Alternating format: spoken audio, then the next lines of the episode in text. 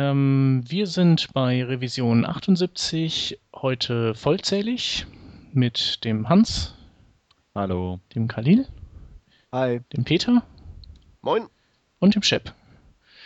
Und wir starten ein mit den News. Da haben wir zwei. Äh, die erste News ist, dass in WebKit ähm, ein neues Feature eingebaut wurde, die äh, CSS-Hierarchien. Also in Zukunft soll CSS genauso geschachtelt sein wie SAS und das ist in WebKit und das muss man aber mit einem, also mit einem Schalter sich freischalten. Äh, die zweite News ist, dass die WebIntents, über die wir hier schon zweimal mindestens gequatscht haben, äh, jetzt endlich äh, ähm, ja, in, Working, in, einem Working Draft ähm, gemündet sind, einen offiziellen. Und das heißt, dass es da vorangeht. Okay, ähm, damit wären wir bei den Themen. Und der erste Themenkomplex lautet neue Editoren, Features und mehr. Und ähm, ja, wer will denn da mal einsteigen? Wer weiß denn was zum Beispiel über Cloud9 oder das Light Table Playground? Äh, ja, also wir können mal der Reihe nach vorgehen. Also Cloud9 ist ja dem, diesem Projekt ähm, entwachsen, das da eins hieß Bespin.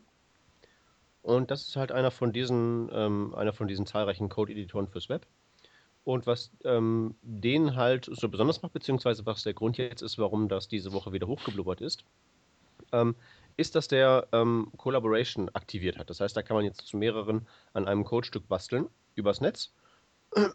Und das ist halt ähm, und offline. Ja, einer von mehreren Ansätzen.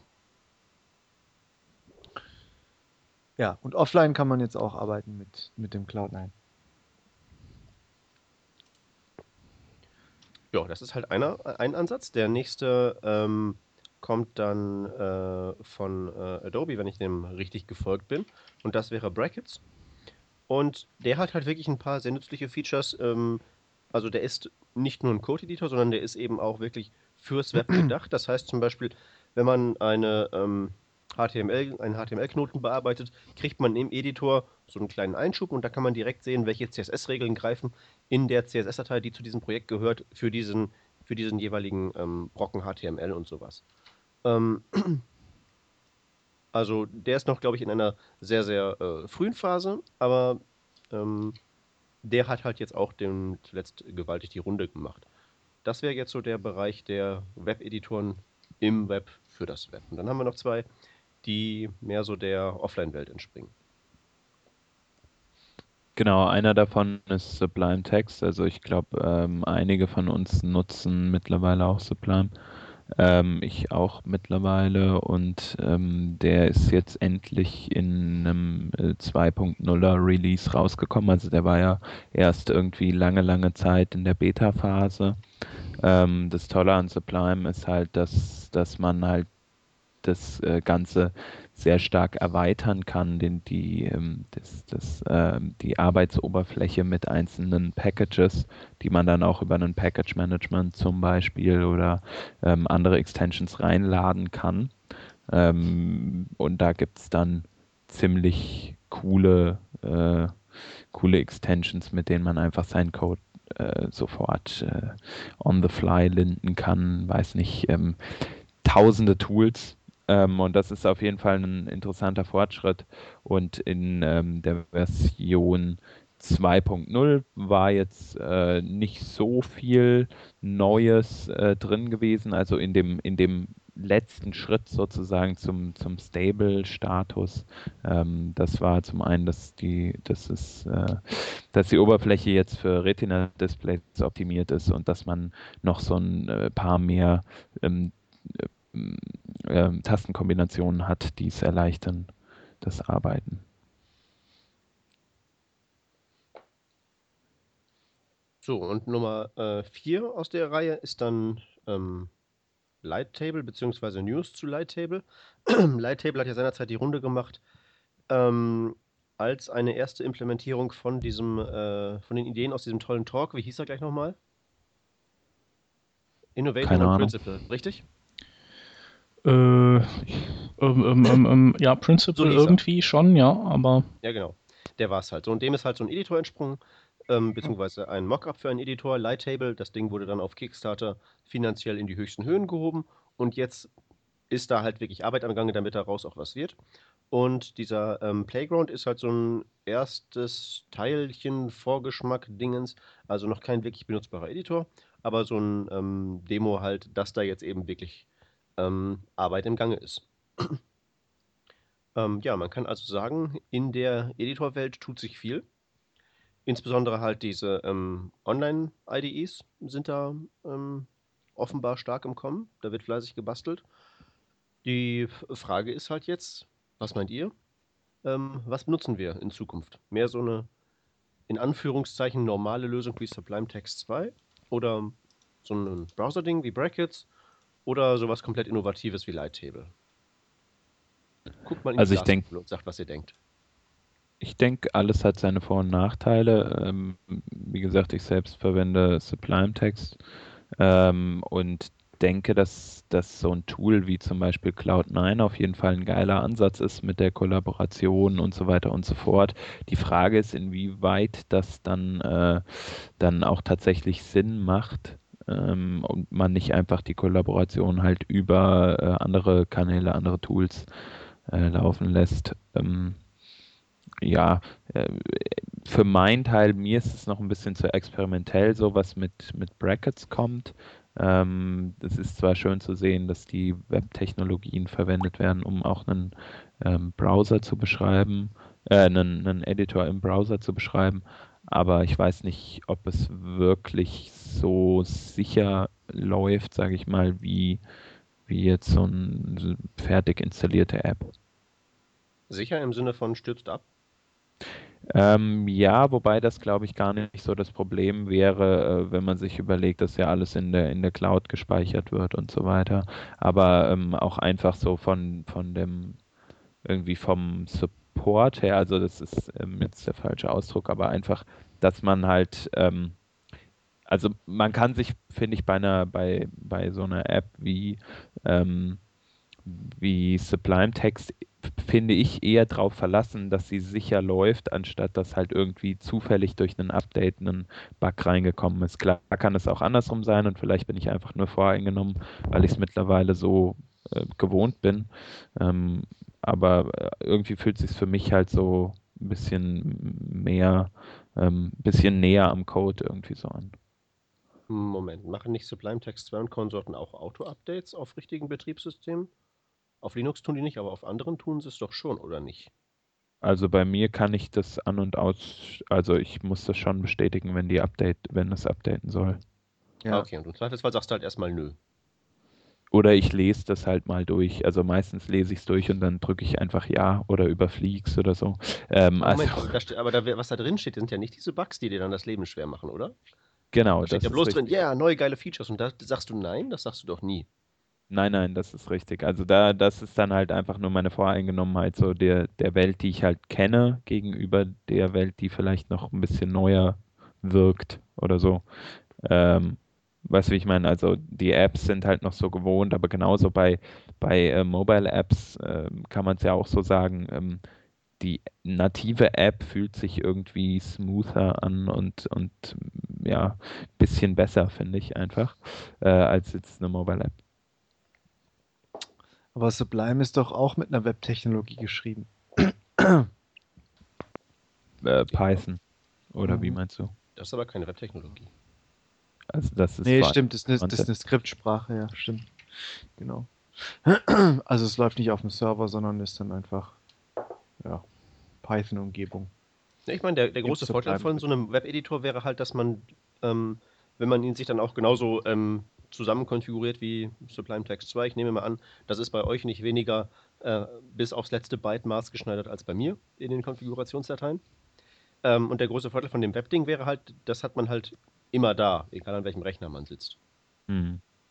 Ja, genau, das ist halt ein starker Vorteil. Also ich meine, äh, dafür liebt man ja auch so ein bisschen die, die Cloud-Geschichte oder ich liebe dafür auch meinen Mac so, weil wenn ich mich, wenn ich an meinem Mac sitze und mich an einen anderen Mac setze, äh, verhält der sich genau so, wie er das soll oder die meisten Sachen zumindest. Ähm, und das kann ein großer Vorteil sein für Web-Apps oder für generell, also für einen Editor vor allem in diesem Fall jetzt. Mhm. Aber jetzt sind wir ja alle, glaube ich, relativ weiträumig meine eigentliche Frage um, umgangen, oder? Weil ich habe ja nicht gefragt, was, was, was, finden wir jetzt toll, sondern was meint ihr, wo geht das hin? Hat also diese ganze Cloud-Geschichte mit den, mit den Web-Editoren im Web eine Zukunft? Ist das die Zukunft oder so? Ich frage das deshalb, weil ähm, gerade in dem Bereich ist es ja so, dass da äh, ein, eine konservative Einstellung vorherrscht. Dagegen ist ja das, was du gerade gesagt hast, Tanz mit ich will halt lieber eine normale Computer-App haben statt so einer Webseite. Das ist ja noch relativ zurückhaltend. Ich meine, du hast ja ein modernes Programm mit Sublime Text 2 und gehst ja nicht mit Emacs oder Vim zu äh, Werke wie sehr, sehr viele andere eben noch. Also meint ihr, das wird was? Es ist echt fraglich, finde ich. Ich weiß es nicht. Also ich, ich denke, ähm, ich sehe das kritisch. Also ich denke jetzt, wo zum Beispiel Cloud9 ähm, auch offline funktioniert, das ist auf jeden Fall gut für Cloud9, weil das ist eben, finde ich, der Punkt, weil man muss halt immer mit dem Ding arbeiten können und man muss auch immer irgendwie Zugriff haben können auf, die, auf das Projekt, an das man, an, an das man arbeitet oder an dem man arbeitet. Aber ja, und da ist eben ein, ein Web-Editor nicht unbedingt die beste Lösung. Ähm, jedenfalls nicht in der Form, wie sie, wie sie eben jetzt. Naja, aber perspektivisch mit HTML5 kannst du auch den ganzen äh, Kram offline speichern. Das sollte also nicht so das Drama sein, oder? Also ja. Das, ja wohl, das, ist ja eine rein technische Frage.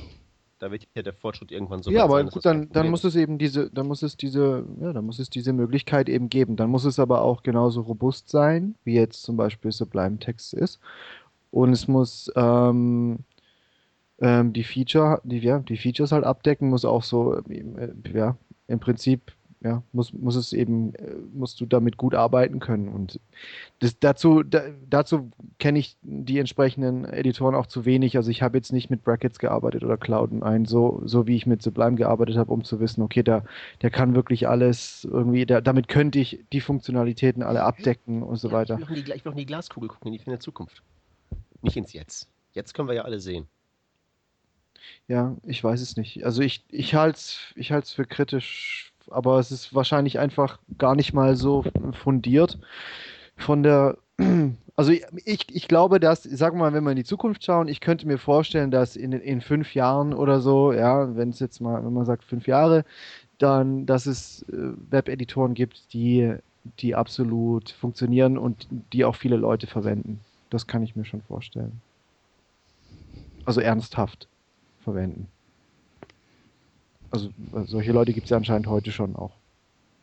Aber da, also so eine, eine, eine, breite Masse, sag ich mal. Oder ein mhm. große, großer Teil der Webentwickler. Könnte ich mir schon vorstellen, dass, ich die, dass es sich dorthin entwickelt, ja.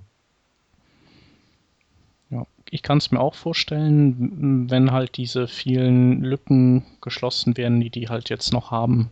Also sowas wie, äh, also wie, wie würdest du SAS compilen, da müsstest du dann irgendwie einen Service haben, weil das, das ist halt Ruby und okay, du könntest dann über M-Skripten dir dein Ruby in JavaScript bauen, ähm, ist aber auf jeden Fall schwierig und auch, auch das eben das von der Festplatte lesen und schreiben und solche Dinge oder mal schnell in ein Bild zum Bildeditor rüber schieben und, und bearbeiten und zurück. PNG-Optimierung online im, im, äh, in der Webanwendung und so. Weiß nicht. Es sind halt einfach total viele Bausteine, wo, wo du dir deine Tools auf dem Desktop schön zusammenklinken kannst und im Web geht das halt nicht unbedingt so einfach, wenn. Stimmt, ja. ja. Bist du sicher? Müsste, Weil wir, haben, wir haben doch, wir haben doch, es geht schon, aber vielleicht geht es nicht so einfach. Ein, ich wollte gerade, aber wieso? Wir haben doch gerade erst vor einer halben Stunde einen, ähm, einen Eintrag aus unserer Sendungsliste in die Mülltonne geschoben, der ein Online-PNG-Optimierungsservice war, oder? Ja, aber dann hast du vielleicht keinen Online-JPEG-Optimierungsservice. Also das muss halt erstmal, den, die muss es dann geben und deren APIs sind jeweils immer anders. Ähm, also dazu gibt es eine interessante äh, oder einen interessanten Bug in den Lazy Web Requests, ehemalig von Paul Irish und jetzt äh, HTML5 Boilerplate ähm, Property, sag ich mal, ähm, in dem man sich überlegt, gerade wie man denn vielleicht so eine Art Build-Tool, also mit äh, all diesen Geschichten, ähm, bauen könnte, was komplett online funktioniert und entsprechend dieser APIs anbietet, äh, von denen ihr da sprecht. Ja. Also ich habe nichts gegen eine Online-IDE. Also es gibt Programme, die, die da denkbar schlechter für geeignet wären, wie Videoschnittprogramme oder sowas. Ähm, eine Online-IDE ist super. Ähm, ja, aber letztendlich geht es auch ohne, ohne den Desktop nicht. Also baust die verschiedenen Browser, um, um zu testen. Dann nützt es halt nichts, wenn du dir die Seite in dem Browser, in dem du dann auch codest, gerade anschauen kannst. Ähm, nützt es einem nichts oder nützt es einem vergleichsweise wenig? Also ich glaube, das nützt schon ziemlich viel, wenn man es sofort sieht, oder nicht? Ja, aber es, aber. Du musst halt hinterher noch woanders gucken, sicherlich. Ja, ja. Ich meine, wenn du einen Browser hast, um darin die Webbar aufzurufen, hast du doch wahrscheinlich noch einen anderen, oder? Ich meine, man könnte sich doch vorstellen, dass jemand wie Brackets oder, oder Cloud9 ähm, sich in so eine Richtung entwickelt, dass sie auf dem Server dann eben diese ganzen Services mit anbieten und dass sie dann vielleicht sogar irgendwie äh, an die Browser-Stack API oder vielleicht was eigenes implementieren und so, mhm. dass du aus, aus dem einen Fenster dann schon wirklich eigentlich wirklich alles machen kannst dahin würde es schon gehen, aber das wäre dann eher als Service, wo, wo dann wirklich halt eine Firma das irgendwie am Laufen halten muss, was sicherlich dann auch kostet und so. Ähm, aber das könnte ich mir schon vorstellen. Das ist wahrscheinlich sogar unausweichlich, dass es dahin geht. Weil ansonsten kannst du es ja nicht ernsthaft äh, ja, anbieten oder auch hoffen, dass es sich irgendwie entwickelt, wenn diese ganzen Sachen, die dir eigentlich, die dir halt, die so viel optimieren und helfen, auf dem Desktop dann einfach im Web wegfallen. Das das kannst du ja nicht vertreten eigentlich. Und wahrscheinlich ist es gerade für sowas wie Cloud9, könnte ich mir vorstellen, dass es so auf den ihrer Feature-Liste steht, auf jeden Fall. Für in ein paar Jahren. Okay, aber zunächst bleiben wir alle bei Sublime, wie ich das höre. Jo. Jo. Muss sich auch erstmal reinfuchsen in sowas. Und wenn du mal reingefuchst bist, dann läuft ja auch erstmal alles. Ich meine, ist das vielleicht ja auch ein, dann, du hast ja auch noch so du hast einfach so viele kleine Probleme. Was ist mit so Tastatur-Shortcuts oder sowas? Ja, eben. Wenn die genau. Browser die schon belegen, dann kannst du die nicht nehmen. Also du könntest vielleicht gucken, ob mit Event äh, Prevent Default du das dann an dich reißen kannst, aber ich glaube, man vergisst einfach, was da für so ein Rattenschwanz dranhängt. Ah, und das Problem existiert in ähm, Desktop-Programmen nicht, meint ihr? Nee. Nicht, Weil nicht ich meine, vielleicht bei, bei, bei Windows oder so ist das nicht der Fall, aber bei Linux ist es ja zum Beispiel so, da gibt es eine riesig große Vielfalt an Desktop-Umgebungen und ich muss schon so manches Kommando in Sublime Text 2 umdefinieren, weil das eben durch meine Desktop-Umgebung belegt war. Aber es wird ja nur noch schlimmer dadurch. Es ist ja nicht, also das ändert ja, egal ob du vorher schon ein Problem hast oder nicht, es bringt nochmal mehr Probleme. Naja, aber das Problem scheint ja, äh, das Problem ist sicherlich, so wie du sagst, das nur, weil es das schon gibt, ist das jetzt nicht irgendwie ähm, qualitativ anders. Nur, ähm, es scheint ja auch nicht so zu sein, dass das äh, kein Problem wäre, wenn man eben nicht im Browser drin sitzt. Also macht das jetzt keinen so großen Unterschied, glaube ich. Ja, es war ja nur ein es Beispiel halt für die vielen die kleinen Dinge, die man dann vergisst, die einem das, die, die so die einem das Programmieren dann erleichtern oder das, das Entwickeln generell. Ja, ich, ich, weiß ja nicht, ich muss ja gegebenenfalls so ein, so ein ähm, Browser-Tool muss ja nicht notwendigerweise so ähm, ein nerdiger Texteditor sein, mit dem, den du halt mit 1000 Shortcuts bedienen kannst, sondern kann vielleicht auch mal eher sowas sein, ähm, was halt mehr so IDE-technisch daherkommt. Ja? Mit weniger Abkürzungen, aber irgendwie mehr sichtbarem Zeug auch zum Anklicken ist ja alles nicht gesagt, dass das immer alles so sein muss wie unser schönes Sublime Text 2. Ja. Ja, mal sehen. Also, ich bin nicht abgeneigt. Aber bisher gibt es noch nichts, was mich so richtig flasht. Also für die Linux-Fraktion hätte ich noch einen Tipp, ähm, beziehungsweise für die Ubuntu-Fraktion im Speziellen. Man kann sich nämlich auch ganz wunderbar Sublime Text 2 cloudifizieren. Einfach den ähm, Konfigurationsordner von Sublime Text 2 mit Ubuntu One in die Cloud schießen ähm, das gleiche mit eurem Projektverzeichnis machen. Und dann habt ihr den Effekt, dass ihr an Rechner A was arbeiten könnt. Und das wird dann automatisch alles, also Einstellungen, welche Tabs sind, welche Dateien sind gerade in Sublime Text 2 offen, welches Projekt ist geöffnet und sowas, wird alles in die Cloud ähm, synchronisiert. Dann könnt ihr den Rechner ähm, ausmachen, Laptop aufklappen, ähm, der synchronisiert sich und zack, könnt ihr dann, wenn ihr Sublime Text 2 startet, an exakt der gleichen Stelle, in der gleichen Datei, ähm, am gleichen Zeichen weiterarbeiten, wie ihr es am anderen Rechner verlassen habt. Müsste eigentlich mit Dropbox auch gehen dann, oder? Wollte das ich weiß ich nicht. sagen. Ähm, ja. Bei Dropbox ist es doch so, da kannst du ja nicht einfach beliebige Systemordner äh, synken und die tauchen auch an, auf den anderen Rechnern an der gleichen Stelle wieder auf, oder? Nee, das äh, ist zwar im, schon seit längerem geplant, dass es mal geht, aber stimmt, geht nicht. Aber dann machst Man du dir halt einen schönen Symlink, komm. Ja, okay, aber da muss man sich einen Symlink machen. Ich klicke einfach rechts auf zwei Ordner und sage, ähm, mach mal. Ja, das ist natürlich nett. Aber ne, mit Dropbox geht es halt eben, wenn man sich die extra Arbeit machen möchte, eben auch und es lohnt sich halt echt. Weil dann ist so das Problem, dann ist es einfach, es ist einfach ein Arbeitsplatz, alle Geräte, die man hat. Mhm. Zuklappen, aufklappen, weitermachen. Was denn mit Google Drive? Kann das das? Oder wie das heißt? Ähm, Google Drive? Ich glaube schon. Ich habe Google nicht. Drive bisher nur dahingehend wahrgenommen, dass mich das halt ärgert, dass ich Docs nicht mehr, dass Docs anders aussieht. Okay. Alles klar. Jo, Okay, dann Deckel drauf aufs Editor-Thema. jupp. Genau, dann gehen wir über zum nächsten Thema und zwar geht es da um ähm, mehrere Sachen, die die, J äh, die jQuery Library betreffen. Ähm, und zum einen gab es dann einen Artikel, äh, der eine Vorschau bietet auf äh, jQuery 1.8, also ähm, die Beta 1 wurde jetzt veröffentlicht für dieses, ähm, für, für die nächste Version von jQuery.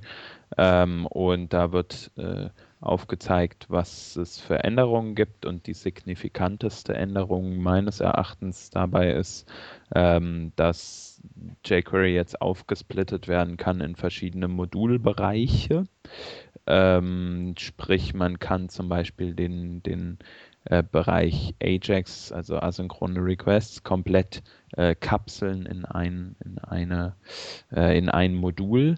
Ähm, Module sind anders als Plugins, nämlich man kann jQuery, die Library, einfach zusammensetzen aus verschiedenen Modulen. Dein Ähm, Sound schmiert gerade ab.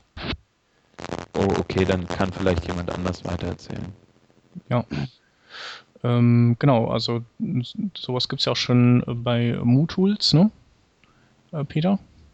Ähm, ja, das ist ja schon seit, seit ewigen Zeiten so. genau, da jQuery UI ist ja auch so modular, Genau. dass man halt einfach sagen kann, ähm, wenn ich jetzt, äh, wenn ich nur die Utilities von jQuery nutze, die, ähm, die mir das Leben leichter machen und kein, keine CSS-Spielereien mache und nichts animieren will, dann lasse ich den Kram halt weg und äh, nutze dann eben nur diesen Kernbereich von, von jQuery. Und das kann halt dazu führen, dass das jQuery minifiziert und ge gesippt ähm, wieder auf kompakte 21 KB äh, runterschrumpft. Ähm, ja, und dann gibt es noch zwei weitere Dinge, die, die ich auch ganz cool finde. Ähm, zum einen nimmt jQuery einem in Zukunft die, ähm, das Prefixen für die verschiedenen Browser bei CSS-Eigenschaften ab. Das heißt also, man kann, äh, können, kann jetzt, keine Ahnung, sowas wie äh, Transform, ähm, eine Transform-Anweisung, äh, eine einzige ohne Präfix äh, rausjagen und ähm, jQuery kümmert sich um das Prefixen mit dem passenden Präfix in dem jeweiligen Browser. Und äh, zu guter Letzt ähm, landet jetzt oder landen jetzt endlich auch ähm, oder werden jetzt auch CSS3 Transitions genutzt äh, in dem Animation-Modul von jQuery, was ja bisher nicht der Fall war und äh, ähm, bisher war es ja eine, eine Set-Timeout-basierte Geschichte. Die hatten zwischenzeitlich mal auf Request Animation Frame gestellt, umgestellt, glaube ich, und das war dann aber, fanden die Leute doof, dann haben sie es wieder zurückgestellt. Ähm, aber CSS Transitions haben sie eben nie genutzt. Da gab es dann ähm, Plugins, die das oder die sich da reingehuckt haben und das, äh, das bereitgestellt haben und jetzt wird es jQuery äh, nativ anbieten. Ja, und die restlichen Änderungen ähm, sind jetzt nicht so super relevant. So ein paar Befehle fallen weg, bisschen was für die Sicherheit wurde getan, genau. So viel zu jQuery 1.8. Die gibt es jetzt schon als Beta 1, kann man ausprobieren und Feedback geben.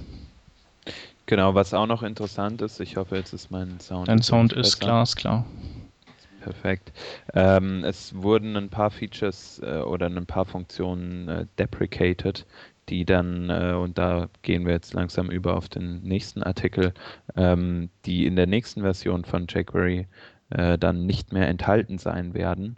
Ähm, Funktionen, bei denen, äh, ja, wo die Core-Leute sagen, die werden nicht mehr so stark genutzt äh, von, von Leuten oder wurden nie stark genutzt. Ähm, genau, und die wird man einfach entfernen aus jQuery. Ja.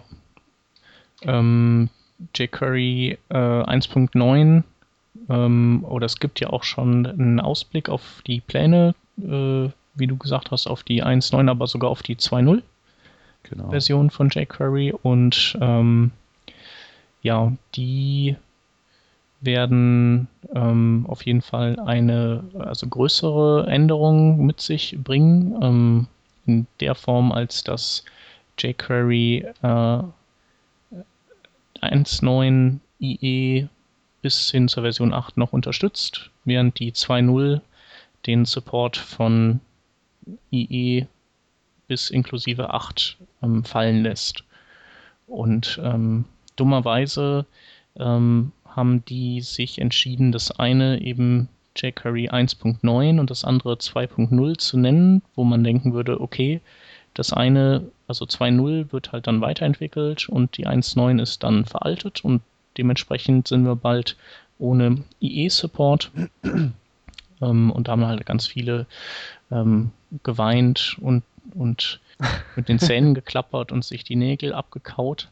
Ähm, aber eigentlich ähm, sind es zwei jQuery ähm, ja, Varianten, die dann parallel weiterentwickelt werden, ähm, die von der API her kompatibel sein werden ähm, und äh, wo halt eben nur die, die eine äh, befreit ist von dem ganzen Ballast, den ein IE-Support mit sich bringt und die dadurch eben etwas performanter und kompakter ist und ja, die andere, die 1.9er, die die immer weiter existieren wird, die, ähm, die entspricht halt dem, dem Browser-Support, wie wir ihn heutzutage haben. Und es, die sind halt so kompatibel miteinander, dass man theoretisch jederzeit hingehen kann, die 2.0er rausnehmen kann, die dann aktuell ist, und die dann aktuelle 1.9er dafür reinschmeißen und ähm, alles funktioniert wie gehabt. Genau. Das Ziel dabei ist natürlich ähm, ganz klar Performance. Ähm, zum einen wird die 2.0er Version ohne die äh, IE 6, 7 und 8er Unterstützung natürlich schlanker sein.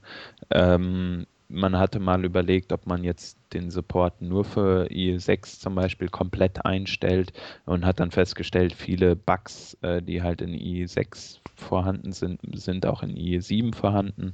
Ähm, durch die Lösung jetzt kann man recht viel äh, maßgeschneiderten Code für IE entsprechend entfernen und ähm, hat dadurch eine schlankere Library und durch verschiedene Abfragen, die, weiß nicht, if-Konstruktionen oder äh, ganz andere ähm, Sachen, die, die einfach im, in den alten IEs irgendwie noch unterstützt werden müssen, kann man für viele Browser das Rendering oder die Performance für jQuery ähm, sehr stark steigern.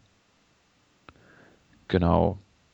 Das ist ähm, meiner Meinung nach ein, ein, guter Fortschritt. Ich glaube, für viele von uns wird es einfach so sein, dass wir noch lange äh, mit der 1.9er Version zu tun haben werden, einfach weil man, also äh, zumindest kommt es mir so vor, oft noch nicht sagen kann, gerade wenn es an Firmenwebseiten geht, wir droppen jetzt den Support für IE8 sogar. Ähm, für meine private, für meinen Blog äh, kann ich mir das sehr gut vorstellen. Ähm, aber ähm, auf einer Corporate-Webseite ist es, denke ich, nicht ratsam, ähm, IE8-Support jetzt schon einzustellen. Oh, äh, das, kommt, das kommt echt ganz drauf an, was du verkaufst. Ähm, ja, okay, das, das ist richtig klar. Es kommt immer drauf an, man muss sich die, die Statistik äh, anschauen, aber ich, ich habe das Gefühl, so, es ist leider noch so in Deutschland, dass der IE 8 ähm, ähm, Gebrauch meiner Meinung nach bei um die 25 Prozent liegt oder so. Kann das sein? Bei wem? Ähm, Meinst du echt, das kommt nicht drauf an, was man verkauft? Also natürlich, klar, es, es kommt immer drauf an. Es kommt immer drauf an. Also man kann da nie eine Lösung für alle bieten. Aber ich denke dennoch, ähm, dass es stark äh, oder dass es sehr oft der Fall sein wird, dass man den IE8-Support nicht einfach droppen kann. Das ist ja auch egal. Das ist ja auch wurscht. Ich meine, äh, ich fand es super gut in der in der Slideshow von der Keynote, da äh, wird das die jQuery 2.0 Tears of Joy Policy genannt. Da kannst du dann, äh, also wenn du, also 2.0 und 1.9 werden ja sowieso dieselbe selbe API haben. Und das heißt, du kannst einfach beide einbinden und äh, über die äh, Conditional Comments ähm, dann einfach für alle Browser die größer als IE9 sind und modern und so weiter, die kriegen 2.0 und oder die IE9 und größer sind, kriegen 2.0 und der Rest kriegt eben und die ganzen alten IEs kriegen 1.9 und, und fertig. Ich, also ich weiß nicht, wo das Problem ist. Irgendwie. Du kannst, du kannst also dann für die modernen Browser dann wirklich die schöne, schlanke neue Version verwenden und benutzt dann halt die, die 1.9er für die alten. Ist halt auch gut für so äh, mobile Devices. Also es gibt ja, zwar genau. schon ähm, jQuery-kompatible Bibliotheken, die, die speziell für mobile Geräte gebaut sind, so wie zum Beispiel Zepto äh, JS, aber die konzentrieren sich halt nur auf die WebKits und das ist vielleicht auch ein bisschen zu asozial. Ja, ähm, Genau, und wenn du, und mit dem neuen jQuery 2.0 hast du auch ein deutlich schlankeres System, also geeigneter für, für wenn man eben gerade mal nicht so viel Bandbreite und Volumen hat. Und trotzdem ähm, geht die nicht äh, so weit wie Zepto.js, sondern unterstützt eben dann auch Opera Mobile und Opera Mini und Firefox Mobile und ButoGecko vielleicht irgendwann und, und eben auch den IE9 auf den Windows Phones. Also es macht schon Sinn.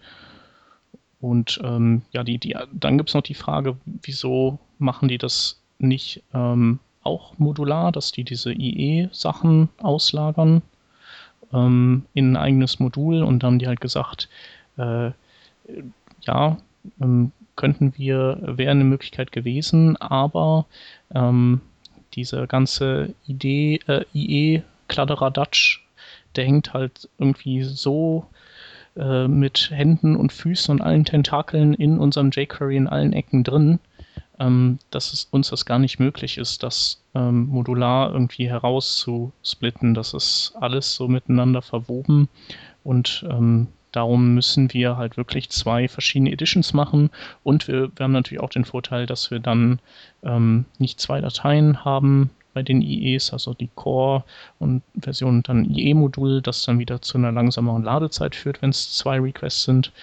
Ähm, sondern wir haben halt eben ein größeres jQuery für die IEs und ein kleineres für die alle nicht IE-Browser. Genau. Ja, und also ich denke, es ist halt einfach wichtig zu betonen, dass die 1.9er Version eben dann nicht einfach äh, zurückgelassen wird, sondern die bekommt eben auch ähm, ihre Bugfixes dann. Also die wird einfach parallel weiterentwickelt und da kann es auch sein, dass es ähm, dass eventuell die API auch noch ähm, erweitert wird oder so, wenn die, wenn die 2.0er API erweitert wird, solche Sachen. Das ist halt, denke ich, der wichtigste Punkt, äh, ja, den man verstehen muss bei der ganzen Sache. Und dann ist alles gut. Dann ist es auch eine super Entscheidung und eine gute Entwicklung. Ja. Ja, und selbst wenn dann in Zukunft irgendwann mal der Tag kommt, wo die 1.9er dann doch nicht mehr weiterentwickelt wird, ähm, dann muss man sich das so vorstellen, wie wenn wir heute vielleicht jQuery 1.4 benutzen müssten. Und das kann man ja auch noch so gerade ertragen, denke ich. Ja, denke ich auch. Ja. Ich finde es gut. Ja, ich finde es sehr gut. Ja, dann ähm, würde ich sagen, gehen wir zum nächsten Thema über. Jo. wenn das für euch okay ist. Ähm, und zwar geht es da um Yeoman. Äh, Yeoman.io ist ein neues Tool, was von Google entwickelt wird, äh, von Eddie Osmani, um Namen zu nennen, und äh, Paul Irish. Ähm, und dieses Yeoman ist ein Tool, was äh, sozusagen den Web-Developern ihren Development und ähm, Deployment-Testing-Prozess so ein bisschen vereinfachen sollen.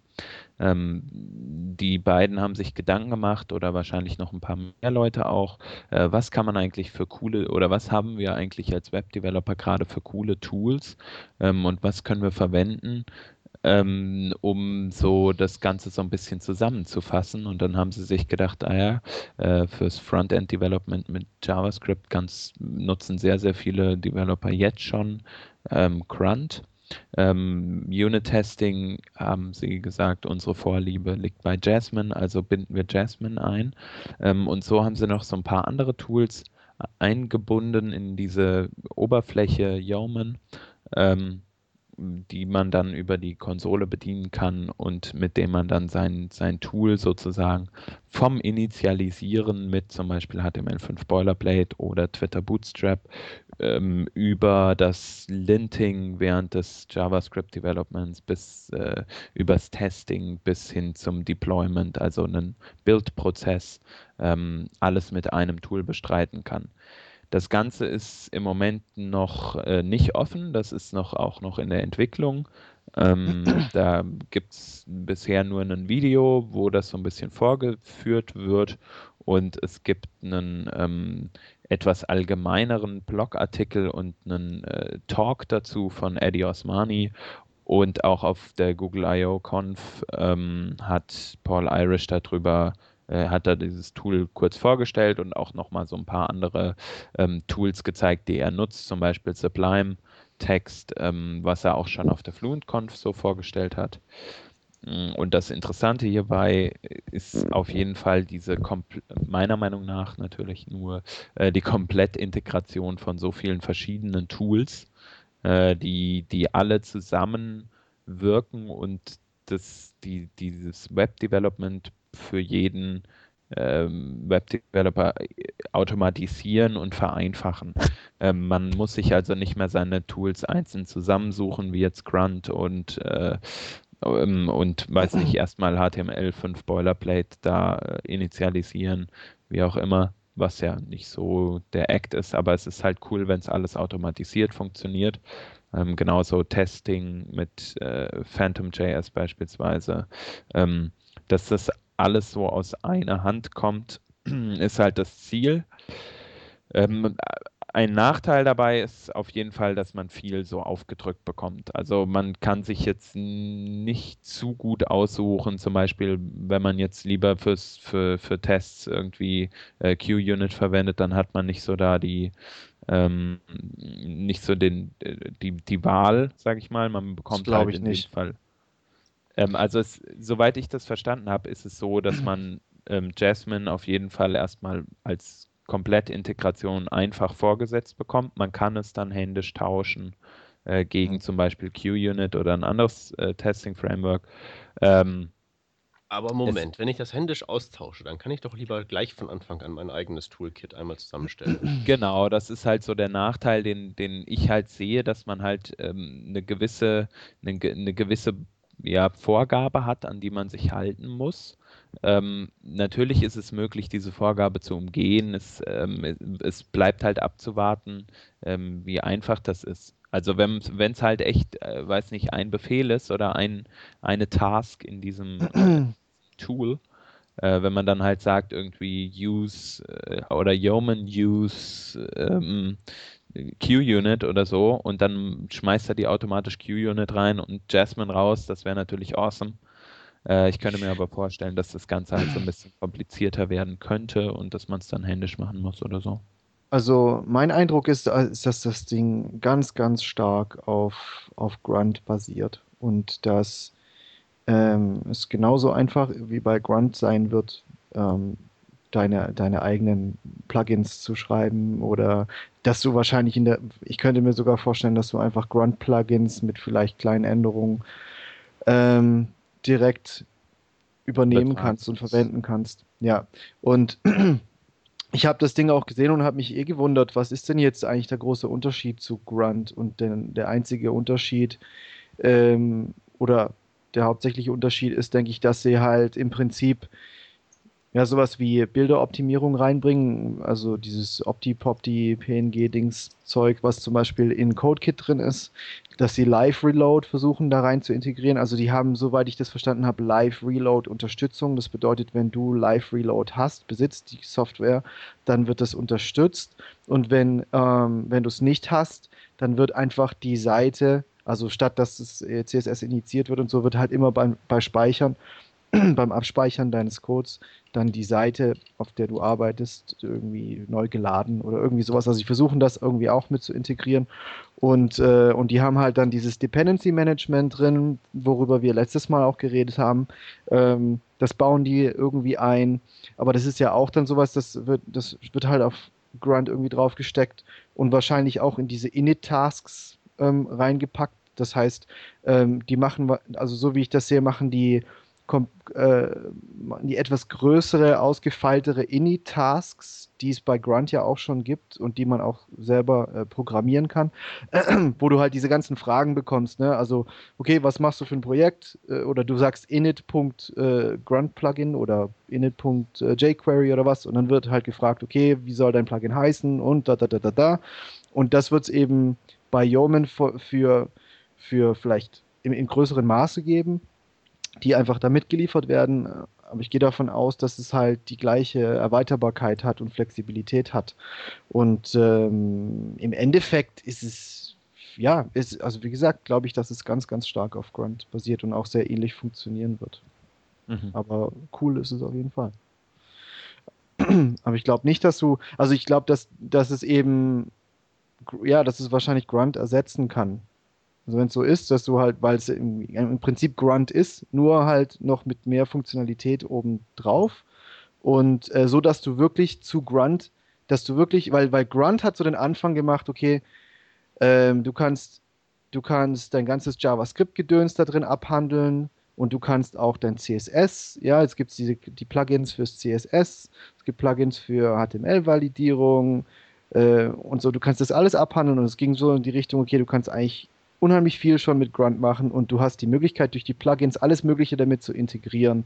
Und ich glaube, dass sie das einfach aufgegriffen haben und dann wirklich, also full 100 gehen und sagen, okay, wir nehmen dieses Ding, dieses Tool, dieses Grunt und da packen wir wirklich, wirklich alles, was du bei der Frontend-Entwicklung brauchst, rein. Also inklusive Live Reload und Bilderoptimierung und dass du dir deine, dein, dein komplettes Projekt irgendwie reinziehen kannst und alle und dein HTML5 und äh, Boilerplate, die neuesten Dateien und dann jQuery wird automatisch abgedatet und all das ganze Zeug, dass sie das wirklich und da, versuchen und das ist, und das ist zu integrieren. Mit der Flexibilität, die es, die es dann geben wird, glaube ich schon. Also so stelle ich es mir vor. Also ich mhm. finde es ist, ich, ich weiß nicht, ob das jeder unbedingt haben muss, ja, aber ich glaube, dass es für viele Leute, für viele Leute unheimlich nützlich ist. Mhm. Also weil ich glaube, dass Grunt eben unheimlich nützlich ist oder das ist meine Erfahrung und wenn es eben jetzt noch und die ganzen anderen Sachen wie Live Reload und, und so weiter und Bilderoptimierung, das wird ja, das benutze ich persönlich zum Beispiel auch immer mal wieder und, ähm, und wenn es sowieso mit dem Tool gleich mitkommt, dass ich auf jeden Fall immer mit benutze, dann hey, ist cool. Und den ganzen Rest willst du auch haben. Was ist denn der ganze Rest in deinen Augen? Ähm, naja, alles, was halt sonst so ähm, standardmäßig mitkommt, was man dann gegebenenfalls rauskonfigurieren kann, darf, muss. Weil, weißt du, so eierlegende Wollmilchsau erinnert mich dann irgendwie wieder an diese, an diese Java geschriebenen Web-IDEs, die zwei Tage zum Starten brauchen, wo dann alles drin ist. Im Gegensatz zu dem ja, Texteditor, den wir haben, nee. der dann so schön leichtgewichtig ist mit so austauschbaren Komponenten und so.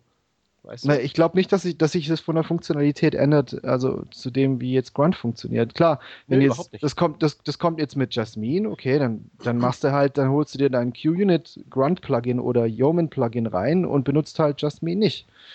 Ähm, ja, klar, klar, ich kann, klar kann er das machen. Ich kann mir also das, ist, das, das kannst du, glaube ich, aber nicht gleichsetzen mit so einer, mit so einer übergroßen, äh, funktionsbelasteten IDE oder so, weil das sind ja, das sind ja dann Sachen, ähm, die werden ja, du hast es konfiguriert, so wie du es brauchst, und dann werden die Sachen auf, auf, auf Yeoman Watch oder was, wird das initialisiert oder ja, werden die, gehen die Tasks los, die du brauchst und auch nur die, die du brauchst, bloß weil die eventuell zur Verfügung stehen, ja, oder über Plugins zur Verfügung stehen, die, die sind ja nicht aktiv. Das ist ja dann, das wird ja nicht gerendert oder gar nichts. Das liegt dann einfach nur als Code da und kann verwendet werden, wenn du es dir so konfigurierst.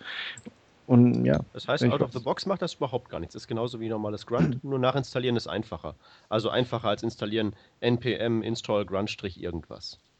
Mm, ich weiß nicht, das kommt sicherlich mit, mit Empfehlungen sozusagen daher. Und, und äh, wie gesagt, ja, diese Jasmine-Geschichte äh, ist, ja, ist ja da drin wahrscheinlich. Und ähm, ja, also es kommt, es kommt sicherlich mit so, mit so predefined Möglichkeiten. Also mit diesen ganzen Init-Tasks, zum Beispiel Grunt kommt ja mit so paar Init-Tasks, dass du eben, äh, dass du dir eben diese Projekte generieren kannst. Und da wird wahrscheinlich Yeoman einfach mehr zum Beispiel davon haben. Und es wird äh, eingebaut einfach ein bisschen mehr haben. Aber die Dinger, wenn du Grunt startest, dann läuft ja nur das los, was in deiner Grunt-File.js drinsteht. Und in dem Fall wird es eben dann die Yeoman.js-File sein oder was. Und äh, da hast du dann konfiguriert, was du, äh, was du halt äh, willst, dass dann auf Yeoman Watch oder so ab, abläuft, ja, dass irgendwelche Dateien konkateniert werden und gelintet wird oder, ja, oder nicht. Also wie das, wie das funktioniert, habe ich schon verstanden. Nur, ja, okay. so wie ich es halt gelesen habe, ist das vorkonfiguriert. Und dann sage ich halt gleich immer, nö, geh weg. Ich, okay. Ja, also wenn es wirklich hart vorkonfiguriert ist. Was ich so schön finde, ist, dass es so, dass es so kompakt ist, dass ich es kapiere. Ich genau. kapiere also, halt, was da drin ist. Da ist nämlich so gut wie nichts drin, außer die Sachen, die ich installiere. Und wenn ich dann erstmal wieder so ein Moloch auf mich draufgeworfen wird, wo 12.000 Funktionen drin sind, die ich da äh, aktivieren kann, aber nicht muss, und wo ich dann einen Init-Task verwenden kann, aber nicht muss, und was nachinstallieren darf oder was deinstallieren kann, aber nicht muss, dann ist das für aber mich das alles mentaler Ballast, der mich halt nicht weiter nicht weiterbringt.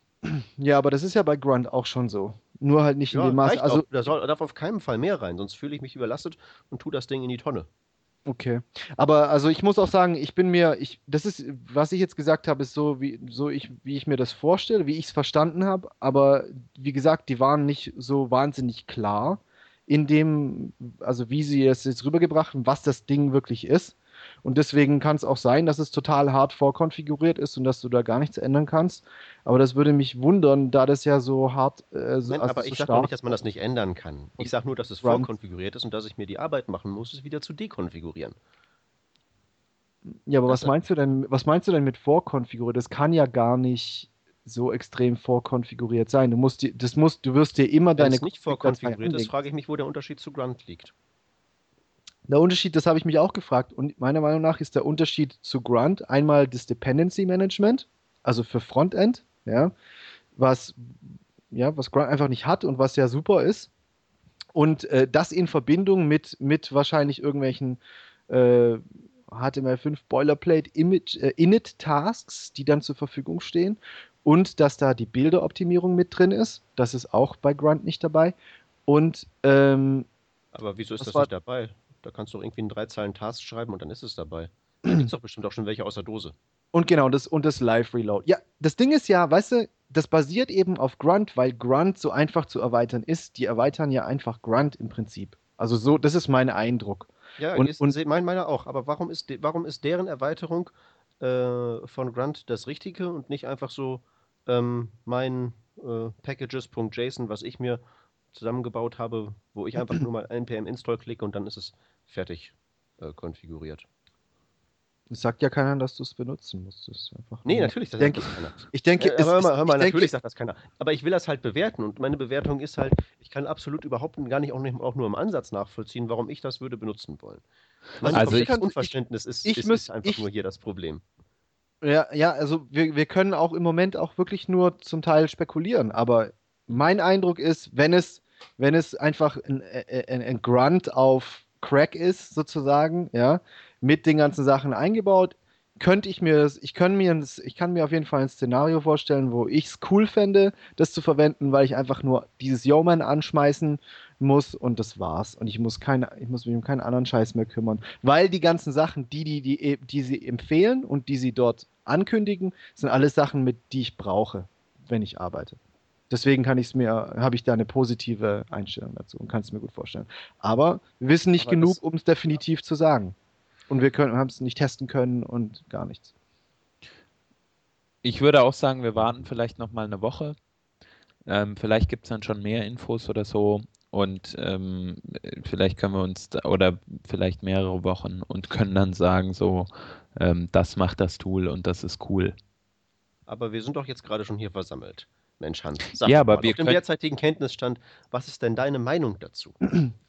Willst du das benutzen? Findest du das geil? Löst das ein Problem? Brauchst du das dringend? Ist das etwas, was du nicht einfach mit einer Packages.json erledigen kannst? Also ähm, zum einen, ja, ich gebe dir recht, man kann ähm, vieles auch selbst konfigurieren. Ähm, ich denke aber, es wird eine Erleichterung sein und ein leichterer Startpunkt äh, für viele Leute.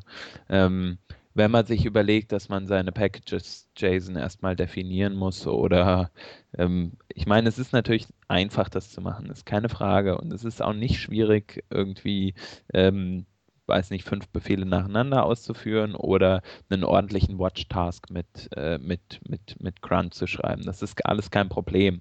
Also, Aber- fünf Befehle hintereinander. Das sind zwei. Ja, gut, aber Git clone mein. Repository, wo die Vorlage mit der Packages.json drin ist und einmal npm install. Und wupp ist es da. Genau, aber ähm, davon hast du ja, sage ich mal, einfach noch keinen ähm, keinen Watch-Befehl. Also den, den, das, das Grunt-File musst du trotzdem noch schreiben erstmal.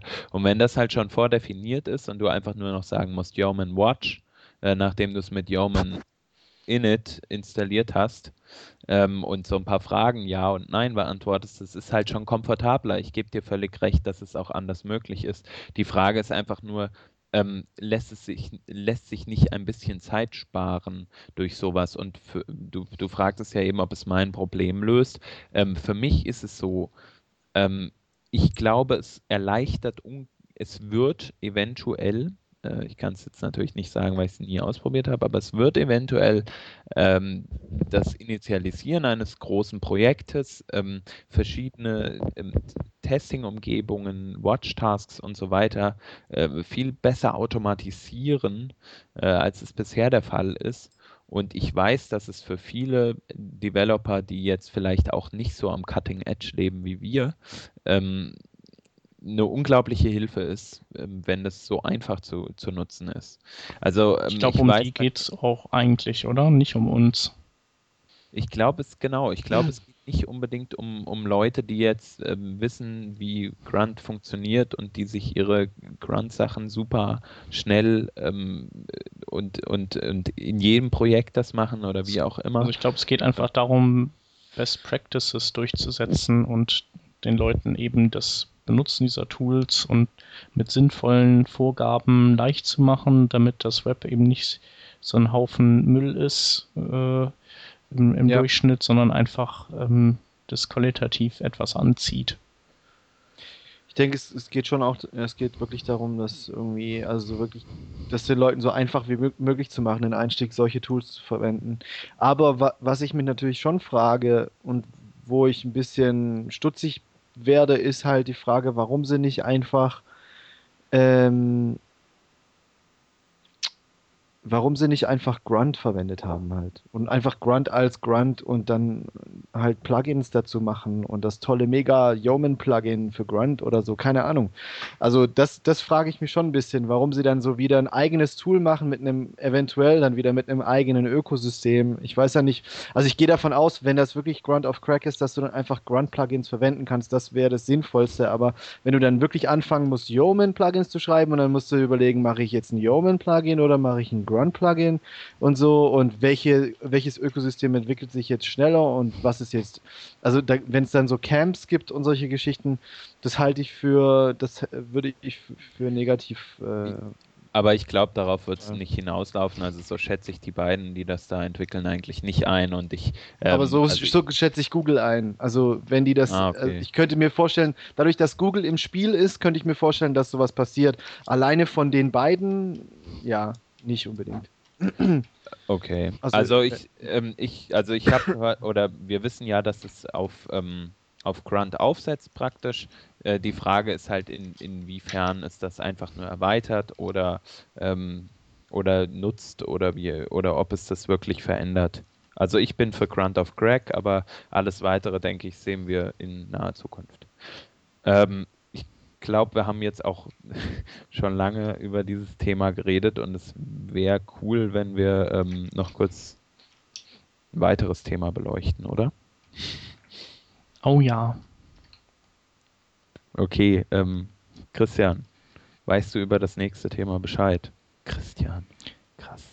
Wer ist Christian? Ja, wer ist Christian? Ich weiß es nicht. Ähm, ja, weiß ich. Ähm, und zwar geht es äh, darum, dass jetzt die Google I.O. war und im Zuge der Google I.O. Google auch äh, ähm, Feuerwerke hat zünden wollen und das eine ist, dass es ähm, dass Chrome jetzt Final ist auf äh, Android, also nicht mehr Beta und Chrome ab ähm, Android 4.1 auch als Standardbrowser ausgeliefert werden wird.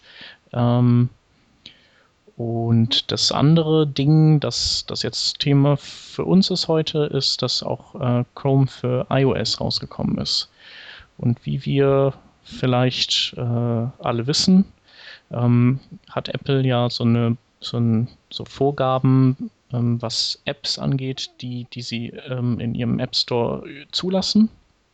Und eine dieser Vorgaben ist, ähm, dass fremde Apps keine äh, ja, von Apple mitgelieferten Apps äh, ersetzen dürfen. Also du kannst nicht hingehen und darfst, darfst eben nicht einen Browser anbieten, der damit den Safari als Browser ersetzt und verdrängt, obsolet macht.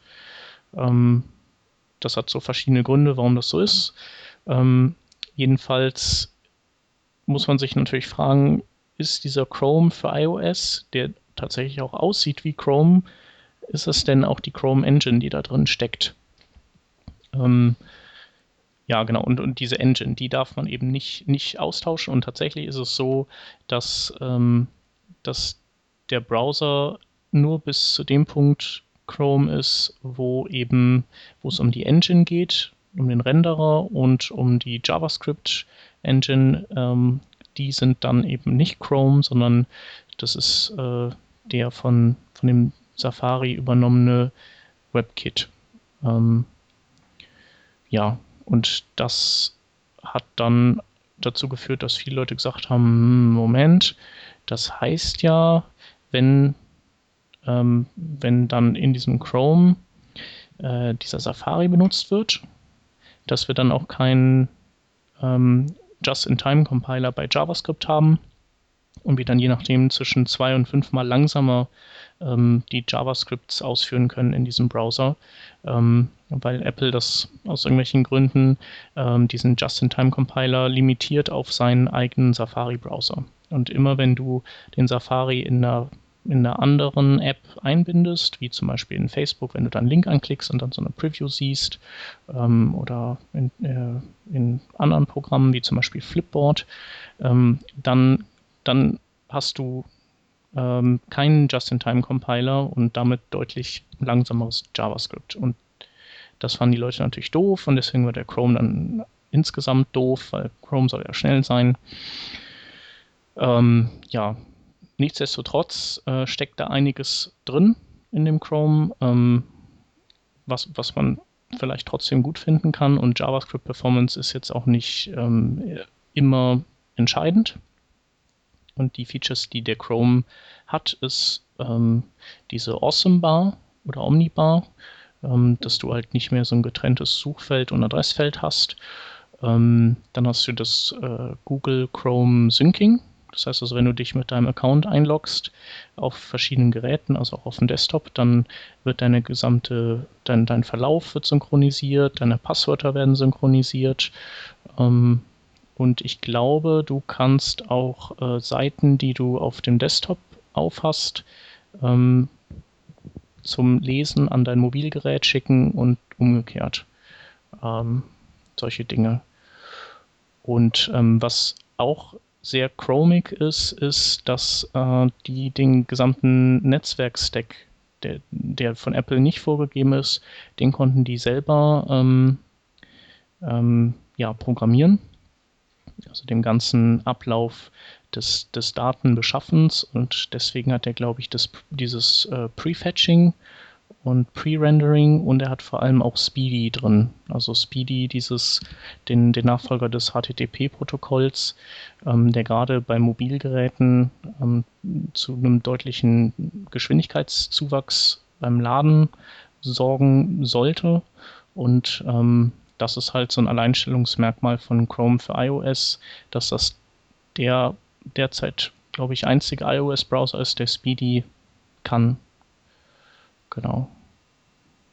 Also ist halt, ist, ist ein cooles Teil. Ähm, gibt sich als äh, auch als Safari gegenüber Internetseiten mit seinem User Agent aus. Das heißt also, ähm, Seiten, die da auf einen Chrome reagieren und für den irgendeine Extrawurst braten, die, ähm, die wenn bei dem nicht anschlagen, ähm, ist eigentlich ähm, auch gerechtfertigt, weil letztendlich der Renderer ist ja der von Safari. Ähm, ja, und die Leute haben jetzt halt einfach nur Angst, dass vielleicht das Web noch ein bisschen weiter fragmentiert. Ähm, aber ich meine, die, die Angst haben sie ja dauernd. Wie findet ihr denn die Vorgehensweise? Ist das, ist das, findet ihr den Browser denn gut? Also bietet der euch Features genug, dass ihr den gut findet? Oder hängt ihr euch auch an dieser Just-in-Time-Compiler-Geschichte auf und, und ist das, macht das den Browser für euch unbenutzbar? Naja, ich persönlich bin ja nicht so der große iOS-Nutzer. Deswegen sehe ich das eher aus der Perspektive des Debuggens. Und weil das Ding ja nur Sachen nimmt, die ja sowieso auf iOS schon Standard sind, rechne ich jetzt da nicht mit den größten Verwerfungen. Äh, ich glaube, das ist aus Webentwicklersicht jetzt weniger spannend als aus Nutzersicht, beziehungsweise, wenn man das große Fass aufmachen möchte, aus browserpolitischer Sicht. Also jetzt, wo Chrome auf wirklich allen Plattformen da ist, ne? auf dem neuen Android ist es ja auch der Standardbrowser. ähm, ja, kommt die Weltherrschaft? Wird das der neue IE6? Das wären spannende Fragen. Ich habe mir jetzt ähm, den Chrome mal installiert für iOS und ähm, als Standardbrowser, werde ihn als Standardbrowser benutzen. Äh, ist ja nicht möglich, irgendwie Webseiten zu öffnen in, äh, in den äh, als Standard ihn als Standardbrowser de facto zu haben. Ähm, aber ich werde mir das einfach mal angucken, weil die UI sagt mir einfach sehr zu und ich finde es irgendwie, ich finde ihn schöner designt ähm, und, und besser von der Nutzbarkeit von der UX her als äh, den normalen Safari. Ähm, bleibt abzu abzuwarten, wie sich das äh, Just-in-Time-Compiling auswirkt. Ähm, ich habe jetzt noch keine Probleme irgendwie damit gehabt, so von der Geschwindigkeit her. Ja. Also ich fand ihn auch gut. Ich habe mir aufs iPad draufgeschmissen und also habe echt keinen Grund zu klagen. Macht, macht schon Laune. Und ja. ist mit diesem Syncing, also Chrome ist ja sowieso mein, mittlerweile mein Hauptbrowser und da bin ich natürlich super froh, wenn, wenn ich halt, wenn sich das halt überall hinsynkt und ich dann nicht alles doppelt und dreifach eingeben muss. Ja, genau. Also ich habe das auch irgendwie gehabt, äh, Tasks, die, äh, Tabs, die ich offen hatte auf meinem normalen äh, Browser und äh, auf dem, auf dem Desktop-Browser.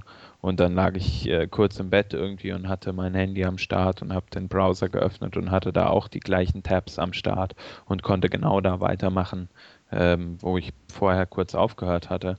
Ähm, fürs iPad bietet sich das nochmal mehr an, wenn man irgendwie was lesen will oder so und dann sich so denkt, oh nee, ey, Laptop lesen, habe ich jetzt keinen Bock drauf. Ah ja, cool, nehme ich kurz das iPad. Muss man nicht irgendwie erst den Link übertragen ähm, oder ins du Schmierst leider wieder ab. Okay, bin ich ruhig. Khalil, was sagst du?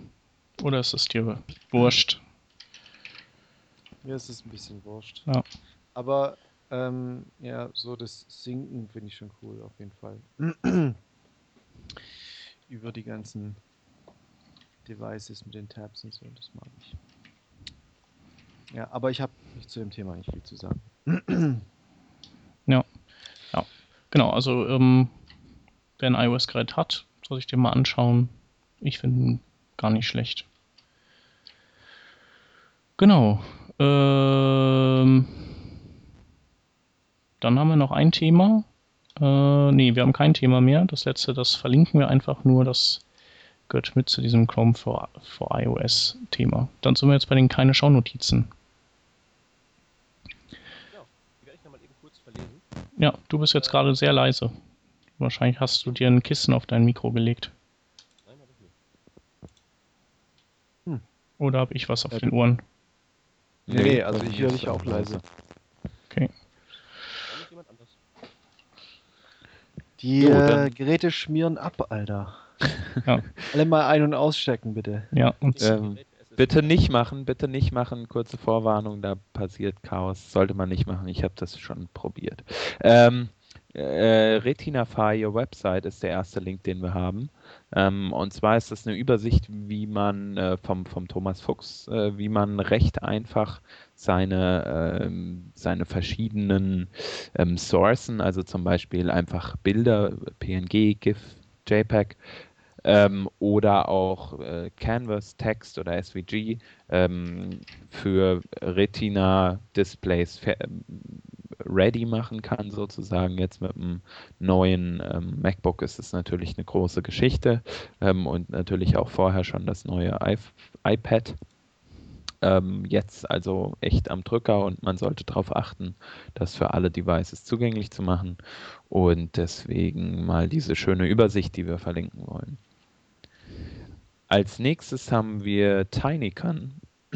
Das ist ein, ähm, ein Dienst, der es einem ermöglicht, oder ein Tool, das es einem ermöglicht, ähm, Alerts anzuzeigen in, äh, im Favicon, im Fav-Icon. Favicon. Fav-Icon.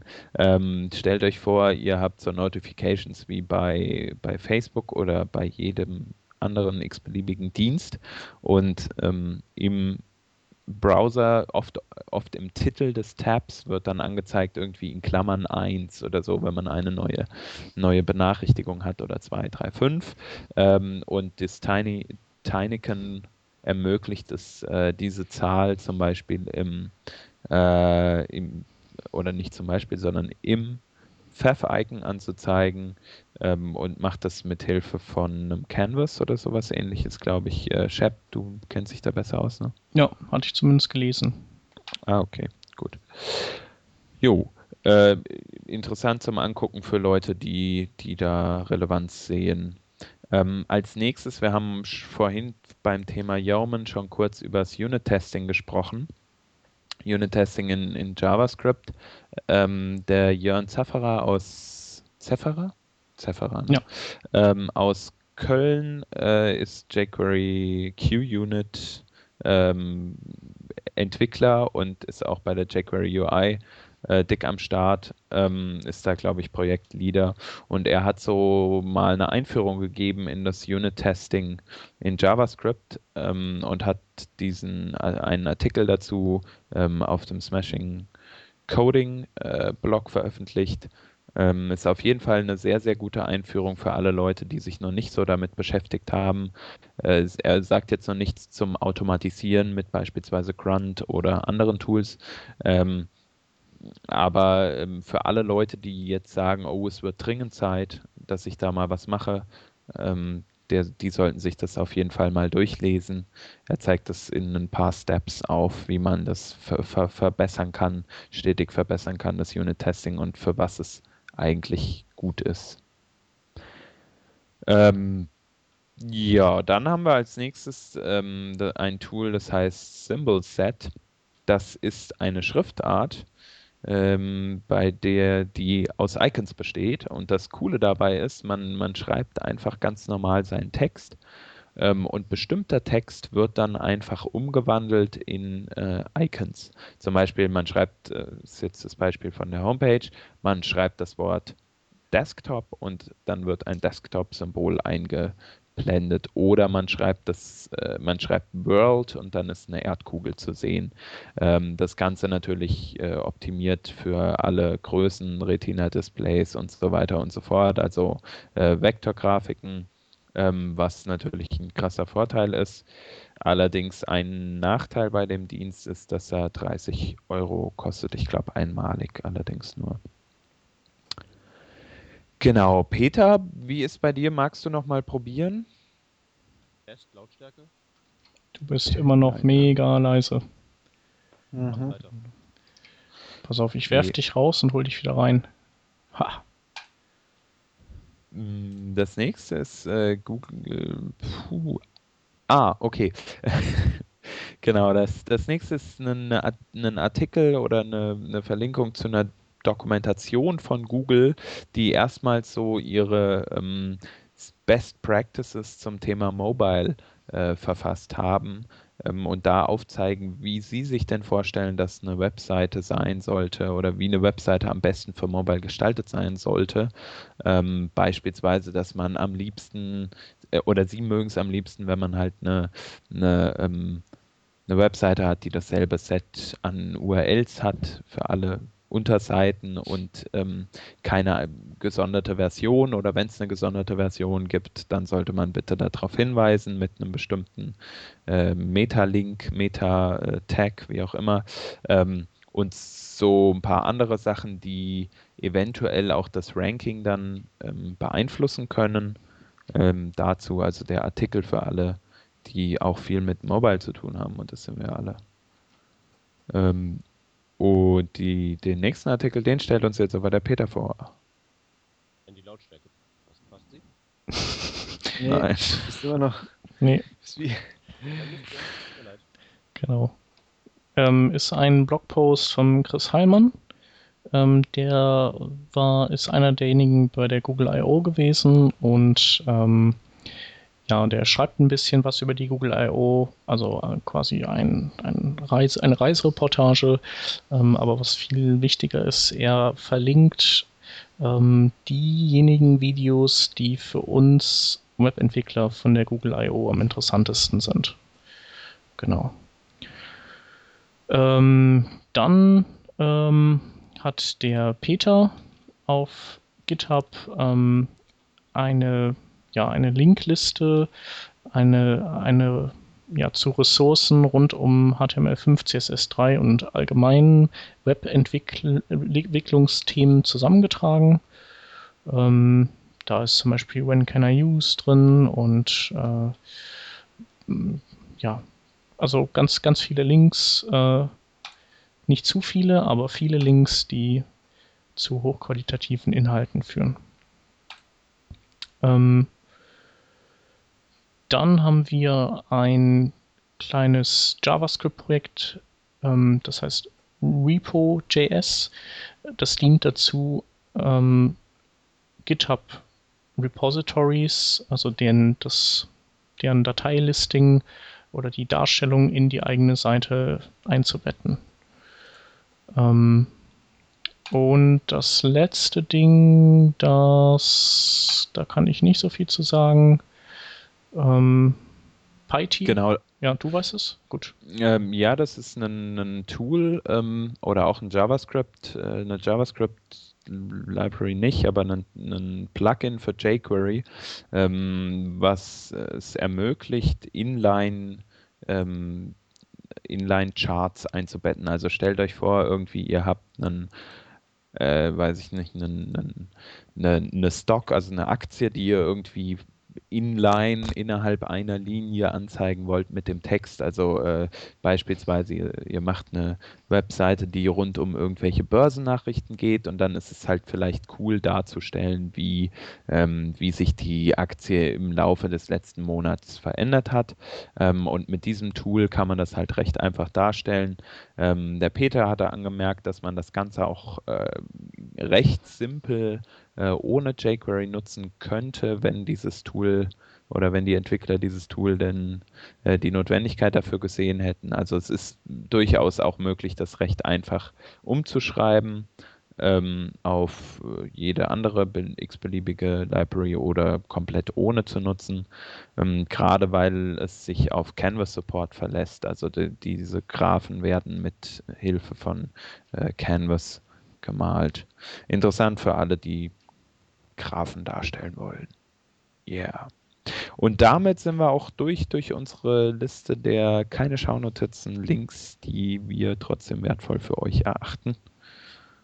Und ähm, ja, haben es für diese Woche dann trotz starker technischer Probleme immer wieder geschafft. So. Genau. Die, der Bär ist geschält. Ähm, Äh, ja, Dann würde ich sagen, hören wir uns nächste Woche wieder. so ist es. Tschüss. Ciao. Ciao. Tschüss. Das war jetzt noch der Khalil, der am Rad gedreht ist, oder? Wie geil. Khalil, Was? jetzt, ist, jetzt, jetzt schmiert nämlich dein Sound ab. Ach so. Warum bin ich so verfickt leise? Und du bist Meine verfickt Fresse. leise. Es ist auch total, also ich,